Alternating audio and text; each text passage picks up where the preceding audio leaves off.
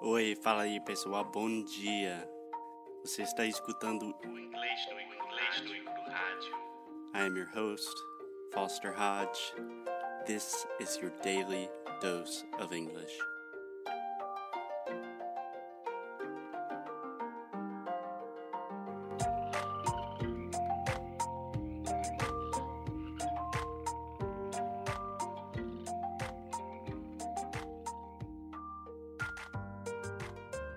Hey, what's up, guys? It's Foster from English No Crew. Today we have a special guest, Seth Sachi, Seth Kugel, the journalist, traveler, YouTuber, author, among other things. Welcome, Seth. How are you doing? I'm doing great. Did you just say English New Crew with a Carioca accent? Yeah, I can't. I can't shake it. English No Crew.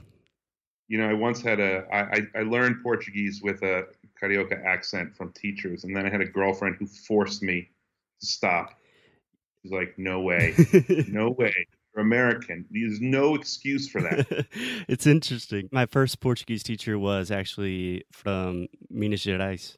So I started with kind of a neutral Caipira-ish accent.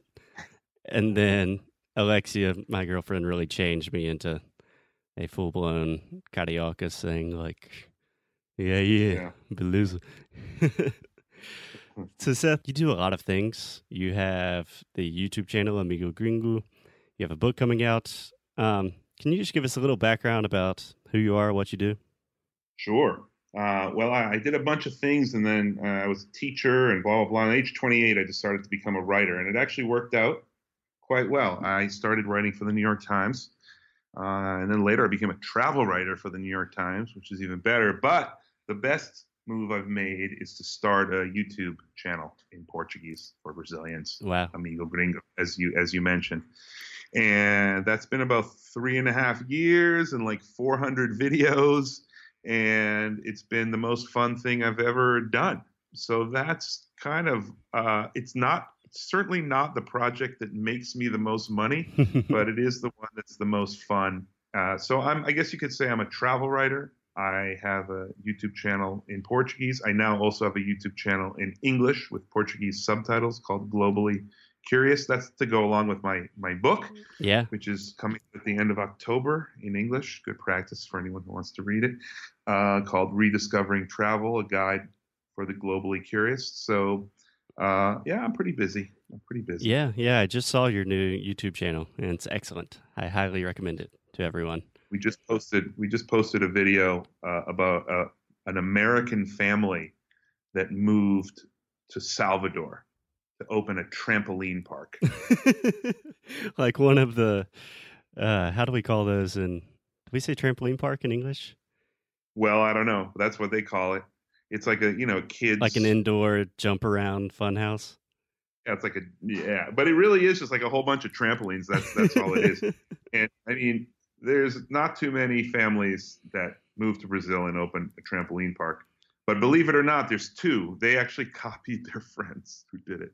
Another American so, family that did it first? Yeah. Yeah. Uh, in, Salvador, I mean, in Sao Paulo and Rio, I think. That's awesome.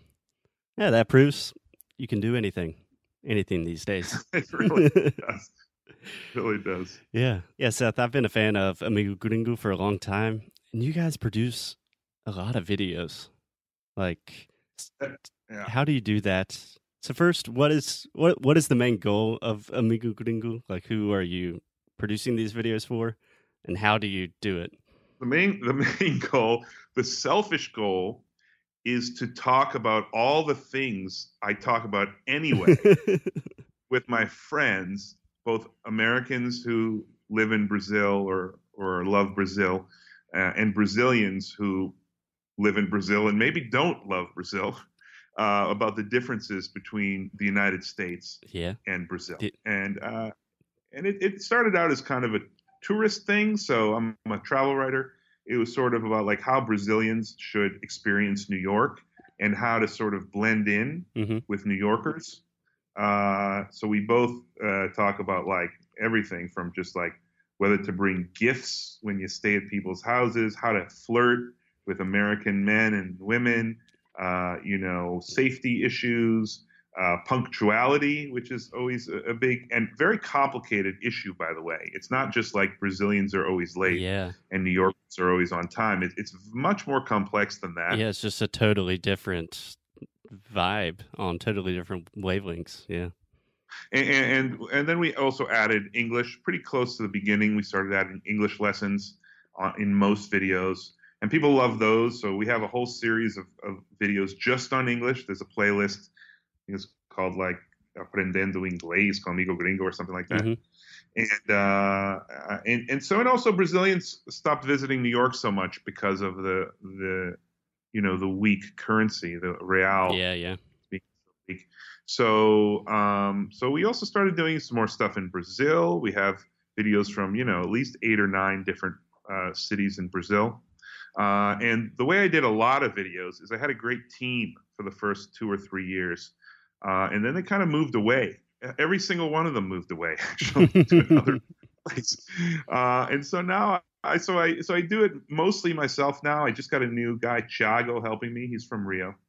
Nice. Um, so for the last year or two, it's been very much work to try to figure out how to do these on my own. But uh, yeah, but it, there's a lot of stuff on there. I think you could probably watch for like 40 hours now or 50 hours if you wanted to. Yeah, there's a um, lot of material. And I don't think most people recognize how much work goes into producing like even a relatively short video. It's a lot of work.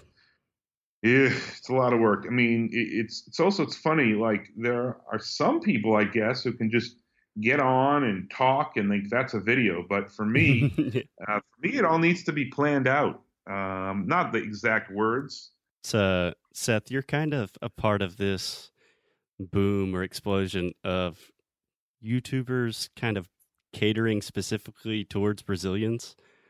Part of the boom or the pioneer? I would. I think that's the question. I would. Let me rephrase the question. You have spearheaded a new movement of of this boom of people just kind of teaching Brazilians random things, sometimes about culture, sometimes about language why do you yeah. think this has happened? Um, like I know Brazilians are super digitally savvy, but yeah. they love watching Americans speak Portuguese on YouTube. Well, I think there's a number of reasons.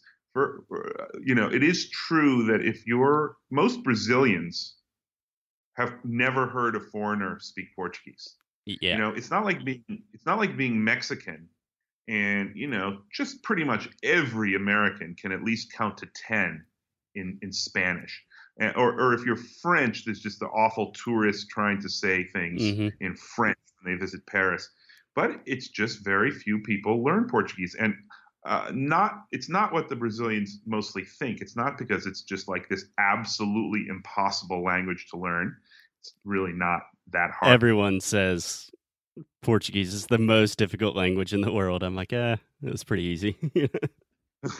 I mean, it, it, you know, I understand if you tell me it's harder to pronounce than Spanish. It definitely is. Yeah. But it's it's not harder to learn than Mandarin. You know. No. It's just it's just, just not possible. Uh, but but anyway, so it's fun for um, uh, Brazilians to hear Americans speak. I mean, we grew up in the United States where we hear everyone speaking English in all kinds of accents, and it's fun, right? Yeah. We we imitate Italians in like a, a caricaturish way.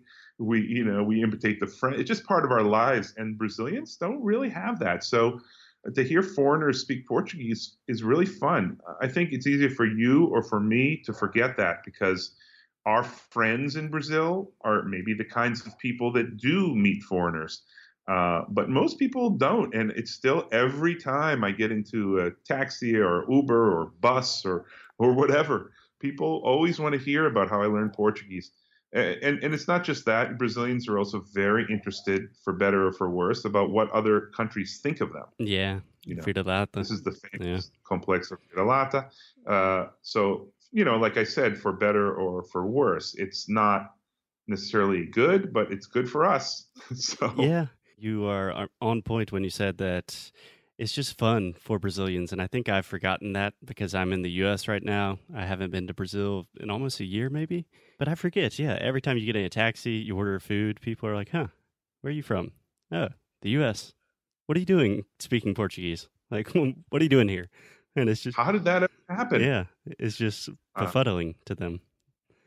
By the way, I, I think you, you should, if you don't already use my my comeback, when someone says, "Wow, você fala muito bem," I always say, "Ah, você também," and they're always like bef- little befuddled, like, "What? But I, but I do speak, but I'm from here." Pretty good move. I mean, it's I do it so often that when I'm with somebody I know, they can't stand it. I normally just use the self-deprecating, like, "No, cara, meu português é uma merda," and just kind of fishing for compliments a little bit. That's good. That's good. But um, oh, I was going to say also that uh, you know Brazil is also a huge market. You know, if people are trying to make you know at least not lose money on YouTube, you know, you can talk about Brazil and you're reaching. You know, I think it's YouTube's second biggest market. Yeah. and you can do stuff in Spanish if you want, but you're going to have to do it in very general terms because uh, if you do it just for Mexico or just for Argentina uh, you know that's not so so great. And and also um, um, it's fun. People love Brazil. You know, Americans tend to love Brazil. You know, it's it's a hard place to live, but Americans who sort of just visit or spend a month there or something tend to really love it. And and so it's. I, I should add one more thing. The Brazilians are really fun to interact with on on YouTube. I get comments every video from all over Brazil, all over, and they're often hilarious. Sometimes they're very smart comments. There's criticisms quite a bit. Um, Weirdly, I don't really get the haters really anymore. The the um, trolls. I, I think that I tro- drove them away at the beginning by actually answering all the comments. You know, when when they see you're answering, they don't. So so I have a really nice audience. Like I have a really nice community out there That's awesome. uh, and and I get to hear from people. Like if I mention, I love to mention sort of faraway places that don't get many tourists. So if I mention Rondônia or Roraima, or, or even a specific town in Rondônia, there's always somebody that writes in and is like, "I live there. That's where I am." So I have a, a wide-ranging audience. You know, I also have po- politically wide-ranging audience. There's, um, you know, the Bolsonaro folks show up whenever I mention anything sounding like a New York liberal yep. um, or anything vaguely uh, negative about President Trump. Yep. And uh, they come right in, and they're they're there, and uh, and not and they're all over the political spectrum, really. So that's really fun as well. Um, I, have a, I think I have a, a broader communications with with a broader range of Brazilians than than most foreigners do. Yeah. And I think that's kind of an intrinsic thing of Brazil that it's a super diverse place that manifests itself in a lot of different ways. I was a reporter in Brazil, you know, like a regular reporter, which was like eight years ago. Mhm. Uh, then you get to visit all kinds of places, right? You get to go to the interior, and you get to go to, you know, favela, and you get to go interview rich people, and you go, you know, to the Amazon, and you Yep. go to the south. But but that's very unusual. You know, most gringos who live in Brazil uh, live in Rio or Sao Paulo, or, and they hang out with their friends and who are of a certain, you know, social class. Mhm. And um, so YouTube is really special in that way. I mean, there's a lot of things I don't like about YouTube. We could get into that. But Of course. in terms of bringing people from all over the place into one community to debate or talk or interact, uh, it's really pretty great. And the questions people send in are, you know, amazingly varied. They can be very sophisticated questions, but they can also about sort of American culture and nationalism and gun control and, Mhm. and all sorts of stuff. And then they can be stuff like, do the do the trees in Central Park really turn orange in the fall? yeah. And you know, that's a that's a question probably from someone who you know has never really, you know, maybe maybe they're, they're younger and they, they've never traveled or, or whatever, and it's just amazing. Like trees don't turn orange in Brazil, and you, maybe you saw an image of it, you're like, that can't be real. They, they must paint. That's a weird Photoshop thing. Yeah. That's that's fascinating. yeah, it, it makes you really think. It's it's the best. It's the best part of the whole thing.